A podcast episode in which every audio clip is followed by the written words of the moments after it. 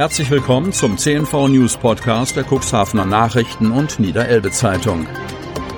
In einer täglichen Zusammenfassung erhalten Sie von Montag bis Samstag die wichtigsten Nachrichten in einem kompakten Format von sechs bis acht Minuten Länge.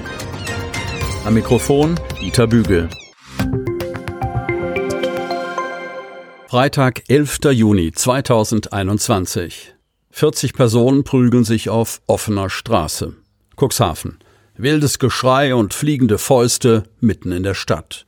Zu einer Massenschlägerei ist es am Mittwochabend in Cuxhaven gekommen.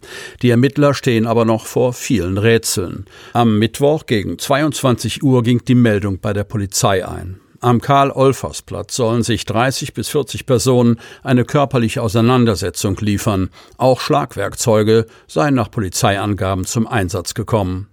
Als die Beamten am Karl-Olfers-Platz eintrafen, löste sich der Menschenauflauf, zumindest teilweise, rasch auf. Mindestens die Hälfte der bis zu 40 beteiligten Personen sei geflüchtet, als die Streithähne die Polizisten erspähten, berichtet Melanie Pöbke, Pressesprecherin der Polizeiinspektion Cuxhaven, auf Nachfrage unserer Zeitung. Doch einige der Widersacher hätten die Beamten noch antreffen können. Bei der Aufnahme der Personalien stellten die Polizisten fest, dass die Altersspanne der Beteiligten breit gefächert sei, wie Pöbke erklärt. Während die Ältesten schon über 60 Jahre alt seien, seien die Jüngsten gerade mal 20 Jahre. In welchem Verhältnis die Beteiligten zueinander stehen, sei aber noch unklar. Die Männer hätten, ich zitiere, recht vage Angaben, Zitat Ende, über die Gründe für die Auseinandersetzung gemacht. Es werden sicherlich persönliche Streitigkeiten dahinter stecken, ist für Polizeisprecherin Pöbke klar. Ein Indiz dafür dürfte sein, dass mehrere Beteiligte extra für den Streit aus Bremerhaven angereist seien, so die Polizeisprecherin. Dies deckt sich mit Informationen unserer Zeitung. Der Rest der Streithähne komme aus Cuxhaven. Ob die Männer Migrationshintergrund haben, will Pöbke nicht sagen. Klar ist allerdings, mehrere Beteiligte tragen laut Pöbke den gleichen Nachnamen. Daher ermittelten die Beamten auch in Richtung eines Streits zwischen zwei Familienclans. Wir wissen es aber noch nicht genau, so Pöbke.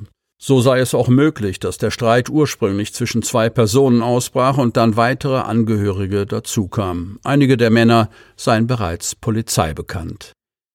Gänzlich ohne Folgen ging die Schlägerei nicht aus. Nach Polizeiangaben mussten im Anschluss drei Personen im Krankenhaus ambulant versorgt werden, da sie leicht verletzt wurden.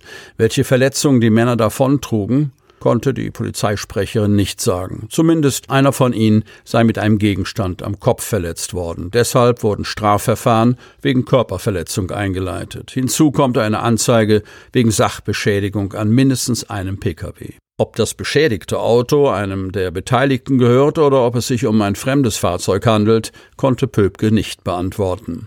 Bei der Prügelei hätten mehrere Beteiligte auch Schlagwerkzeuge eingesetzt.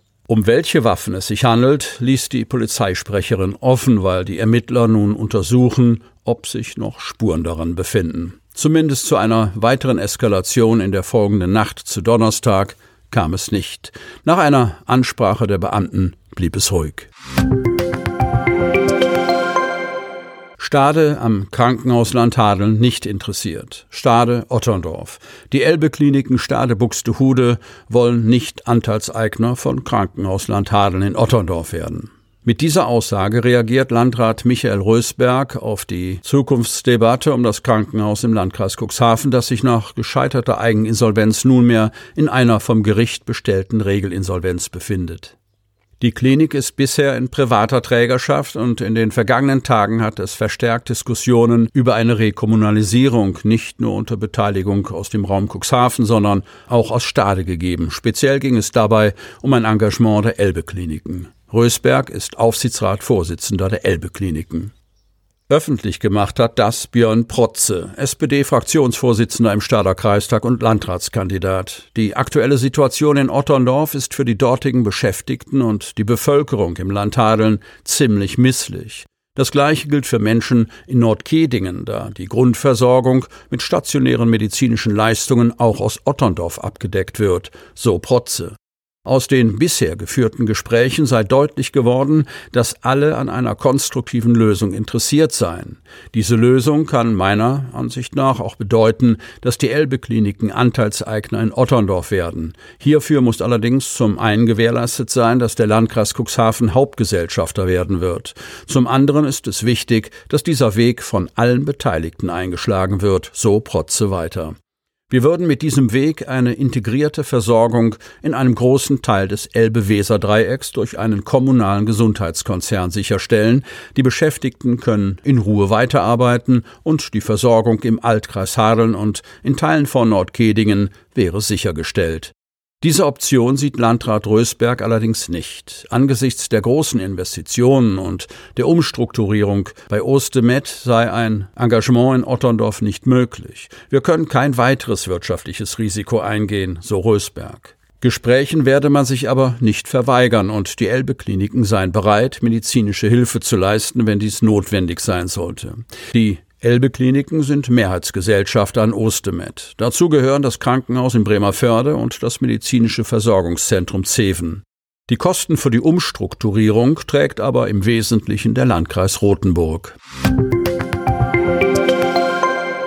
Vibelogics baut seinen Standort aus. Cuxhaven. Das Cuxhavener Biotechnologieunternehmen Vibalogics investiert über 41 Millionen Euro in den Standort zum Ausbau seiner Produktionskapazität für klinische Virotherapie. Das gab Vibalogics am Donnerstag bekannt. Die Investition der im Biotechnologiezentrum ansässigen Firma, die sich auf die Herstellung von onkolytischen Viren, viralen Vektorimpfstoffen und viralen Vektor-Gentherapieprodukten spezialisiert hat, umfasst die Erweiterung der Anlage zur Sicherstellung der Produktqualität von Arzneimitteln und Wirkstoffen. Auf insgesamt 9400 Quadratmetern wird an Prozessentwicklungen, der Herstellung von Wirkstoffen, der Produktfüllung von Arzneimitteln und der Veröffentlichung von Qualitätskontrollen Chargen und Stabilitätsstudien gearbeitet. Darüber hinaus will das Unternehmen auch personell expandieren und seine Cuxhavener Belegschaft bis 2024 auf 160 Mitarbeiter oder mehr erhöhen. Vibelogics, 2002 in Cuxhaven gegründet, ist weltweit als Dienstleister in der Virotherapiebranche tätig. Neben dem Hauptsitz in Cuxhaven verfügt das Unternehmen über einen globalen Hauptsitz in den USA. In Boxborough, Massachusetts, sollen weitere 150 Millionen US-Dollar investiert werden. Virus zirkuliert nicht mehr so stark. Kreis Cuxhaven. Drei neue bestätigte Corona-Fälle sind für den Kreis Cuxhaven im Vergleich zu den Meldungen der vergangenen Tage schon viel. Dennoch sinkt der Inzidenzwert für den Kreis Cuxhaven weiter. Am Montag liegt der Wert für die Neuinfektionen der vergangenen sieben Tage pro 100.000 Einwohner gerade mal bei 1,5. Damit nimmt das Cuxland Platz 10 ein in der Rangliste der Landkreise und kreisfreien Städte mit den niedrigsten Inzidenzen. Am Donnerstag vor einer Woche hatte der Wert noch bei 9,60 gelegen und war seitdem immer weiter gefallen. Die Lage im Landkreis stabilisiert sich erfreulicherweise weiterhin, erklärt Landrat Kai-Uwe Bielefeld. Auch der in Bremerhaven auf 14,1 gesunkene Inzidenzwert sei ein guter Indikator dafür, dass das Virus nicht mehr so stark in der Bevölkerung zirkuliert, so Bielefeld. Auch zum Thema digitaler Corona-Impfnachweis äußert sich der Landrat. Demnach seien die technischen Möglichkeiten zur Umsetzung noch nicht vorhanden. Wie Gesundheitsminister Jens Spahn in einer Pressemitteilung mitteilte, soll die Infrastruktur zur Erstellung des digitalen Impfnachweises nach und nach flächendeckend aufgebaut werden. Sobald es im Landkreis Cuxhaven einen neuen Sachstand gibt, werde die Behörde darüber informieren. Sie möchten noch tiefer in die Themen aus Ihrer Region eintauchen? In unserem CNV-Themen-Podcast auf Tauchgang gibt's alle 14 Tage per Interview interessante Personen, emotionale Stories und bemerkenswerte Projekte aus dem Landkreis Cuxhaven direkt auf die Ohren.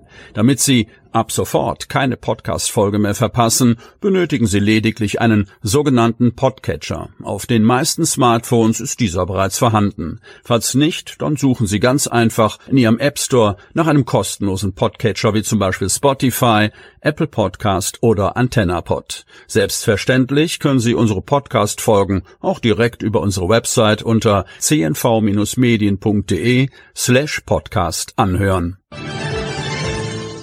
Sie hörten den Podcast der CNV Medien, Redaktionsleitung Ulrich Rode und Christoph Käfer. Produktion Rocket Audio Production.